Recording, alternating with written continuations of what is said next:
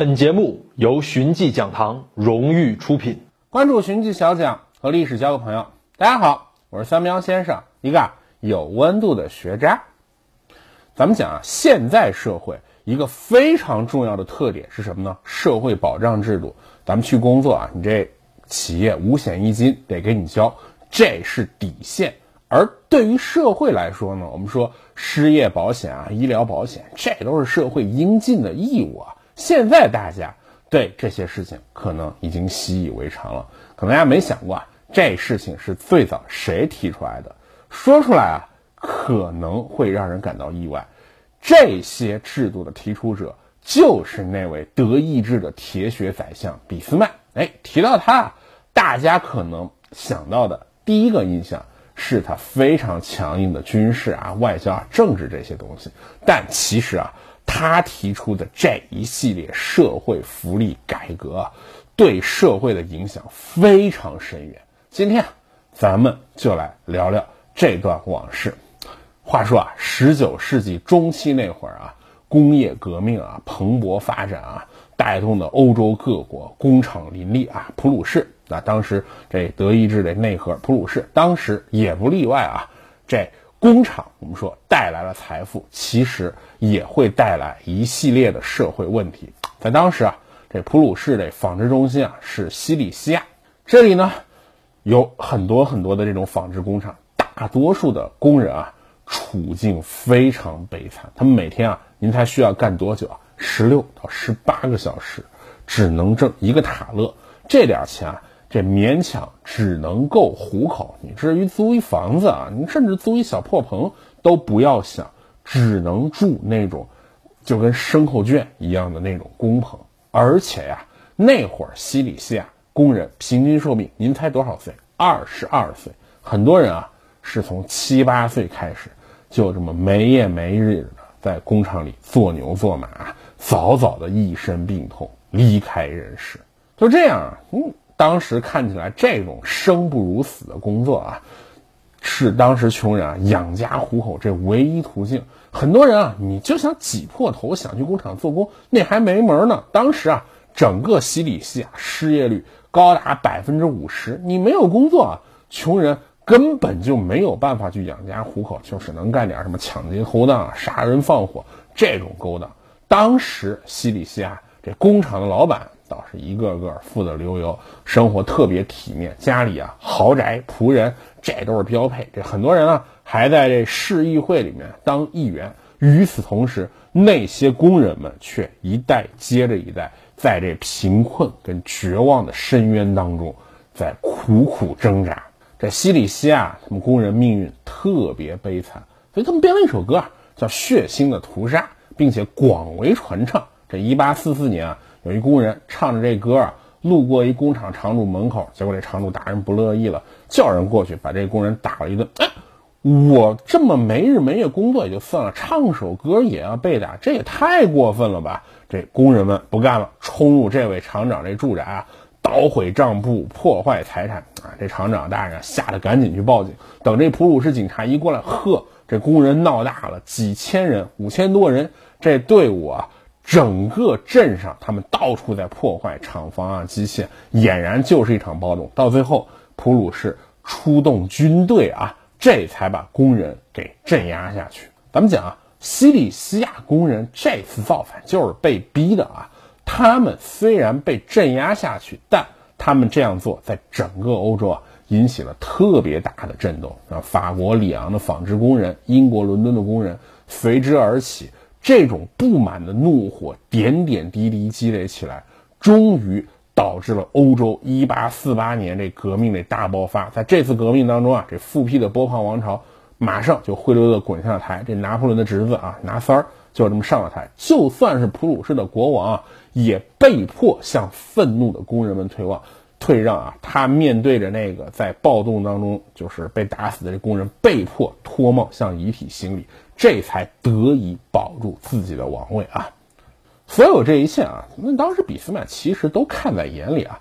他当上普鲁士首相之后啊，这国内工人啊，他们这种不满情绪啊，没有得到彻底解决，时不时啊，还会有工人举行罢工啊、游行啊、暴动啊，要求改善自己的这处境。这种情况你摆在俾斯麦面前就两条路，第一个啊就是出铁拳镇压啊，暴力镇压；要么我就去发动去发动改革，去缓和工人情绪啊。其实出铁拳、武力镇压特别危险，为啥呢？因为你这会彻底点燃民众啊这种反抗的怒火，到最后情绪就失控了。一八四八年，这法国波旁王朝怎么下台的？俾斯麦可是看在眼里啊！而且啊，这普鲁士，他如果真的要去暴动镇压，那就非得出动军队不可。这普鲁士在什么地方？四战之地。您这一出动军队啊，周围的这邻国可就有了武装干涉的借口。到时候啊，这普鲁士说是要亡国，那真是一点都不夸张。所以啊，面对这样的国内矛盾，俾斯麦能做的就只有这么改革一条路了。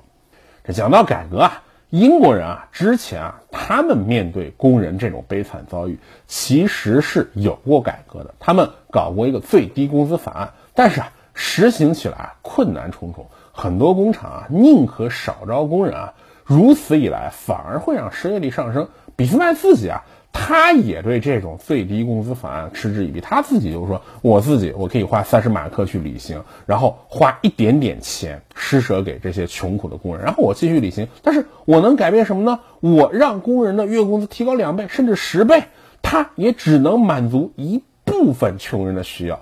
咱们说一千道一万啊。”最低工资不行，根本原因是什么呢？国家啊，他是把提高工人待遇这样的负担转嫁给了工厂，你这国家当然赚了好名声，你工厂能乐意吗？所以啊，俾斯麦设想的一种社会保障制度是什么呢？他这种福利制度啊，国家和企业啊共同承担费用。他的这种设想当中，这种福利制度应该囊括德国各个阶层，你包括工人、农民、手工业者。甚至公司工作者，所有这些人啊，全体德国人都能够享用的社会福利制度。那但是这福利制度设想挺好，钱从哪儿来啊？哎，赶巧不巧，当时新生的德国赢得了普法战争，获得了法国的五十亿法郎赔款啊！拿着这笔赔款啊，比斯麦可以做到，我给每一个工作的德国人，我发五十马克啊！这在当时啊，的确不是一笔小数目，可以买五百斤、五百公斤小麦呢，对吧？挺不挺不小的一数目了。那国家出钱之后呢？接下来公司跟个人他也要出一点，但是这笔钱相比国家那就是挺小的这么一笔数目了。那有了这样的资金做保障啊，俾斯麦他在十九世纪八十年代通过了一系列关于社会保障制度的法案，主要是三个啊，一个是疾病保险法，一个是工人赔偿法，还有伤残和养老保险法。俾斯曼啊，在这些法律当中规定啊。你这工人工厂啊雇雇佣的童工，原则上你不能低于十三周岁，而且啊，每天劳作的时间不能超过十小时，更不能让妇女和儿童从事这种繁重的体力劳动。你看这种事情啊，那咱们现在看来很一般，但是在当时绝对绝对是历史的一大进步了。而且啊，你这工人如果有病了，俾斯麦这法律里面规定啊，国家给您报销十三周。这看病医疗费用，咱们说十三个星期，你什么病也都能好了吧，对吧？这等于就是变相的免费医疗啊！当然，你如果不幸在工作当中你工伤了或者去世了啊，当事人或者家属也能获得每月工资的一半以上。哎，这条件对于工人来说简直是太优待了。当然，俾斯麦这么做啊，他也不完全是工为了工人好，但人家毕竟是堂堂德意志宰相嘛。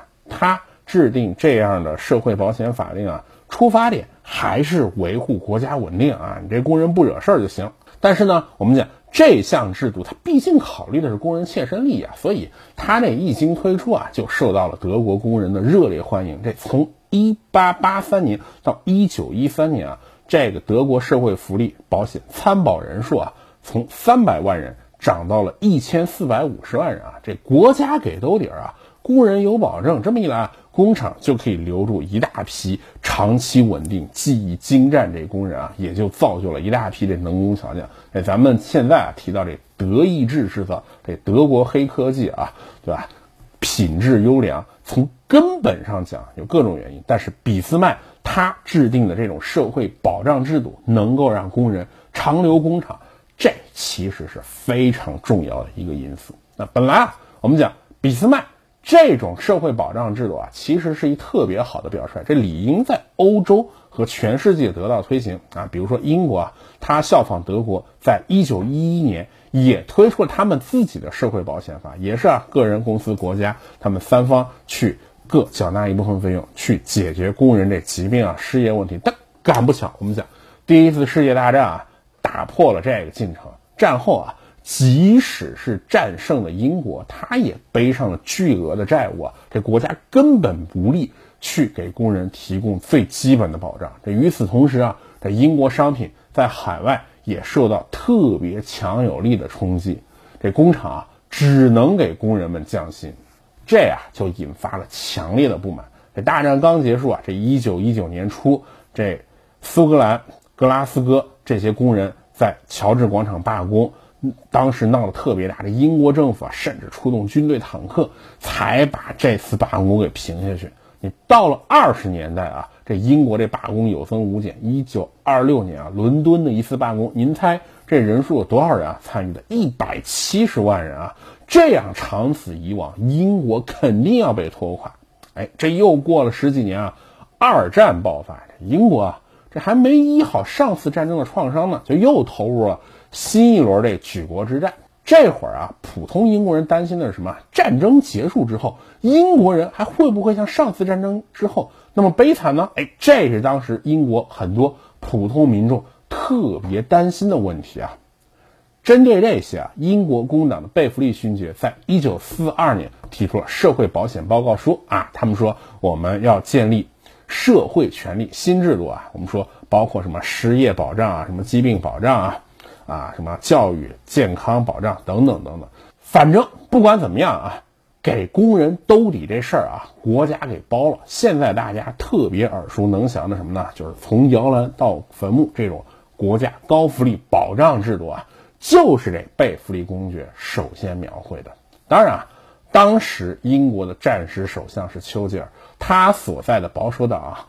对这种社会保障制度是相当抵触的，这其实让丘吉尔本人在民众心中减分不少。所以咱们看啊，一九四五年战争就要胜利的档口啊，这英国大选丘吉尔败选下台啊，这其实是很重要的一个因素。这二战结束了啊，这英国以这贝弗利报告书为基础啊。进行了一段从摇篮到坟墓的整个社会福利的尝试啊，他们通过了各种各样的法案，你比如说这家庭补助法、养老金增金增加法，你比如说限制房东随意涨房租这法律，甚至啊还有让每个工人家庭的孩子都能在学校喝到合格牛奶这法律，等等等等等等等等，这样的社会福利啊，成了日后很多国家这福利蓝图啊。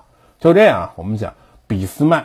发起的一系列社会保障制度改革啊，经历了一百多年的风风雨雨啊，不断完善和发展，最终啊，它成了很多欧美国家一个最基本的底线。这一百多年前，工人们想都不敢想这事情啊，如今一个个都变成了现实。我们说铁血宰相啊，这部分的社会遗产啊，当然跟统一德国这比起来啊，可能不那么著名。但却真实的惠及到了每一个人。现在我们看整个的欧美社会，特别是欧洲如此的繁荣发达，跟这一百多年前铁血宰相俾斯麦提出的这一系列社会福利改革是根本是脱不开干系的。好了，关于俾斯麦他进行的社会福利改革以及后续的故事啊，咱们今儿就聊这么多。谢谢大家，我是三苗先生，一个有温度的学渣。关注寻迹小讲和历史交个朋友，我们下期再见。更多精彩内容尽在寻迹讲堂。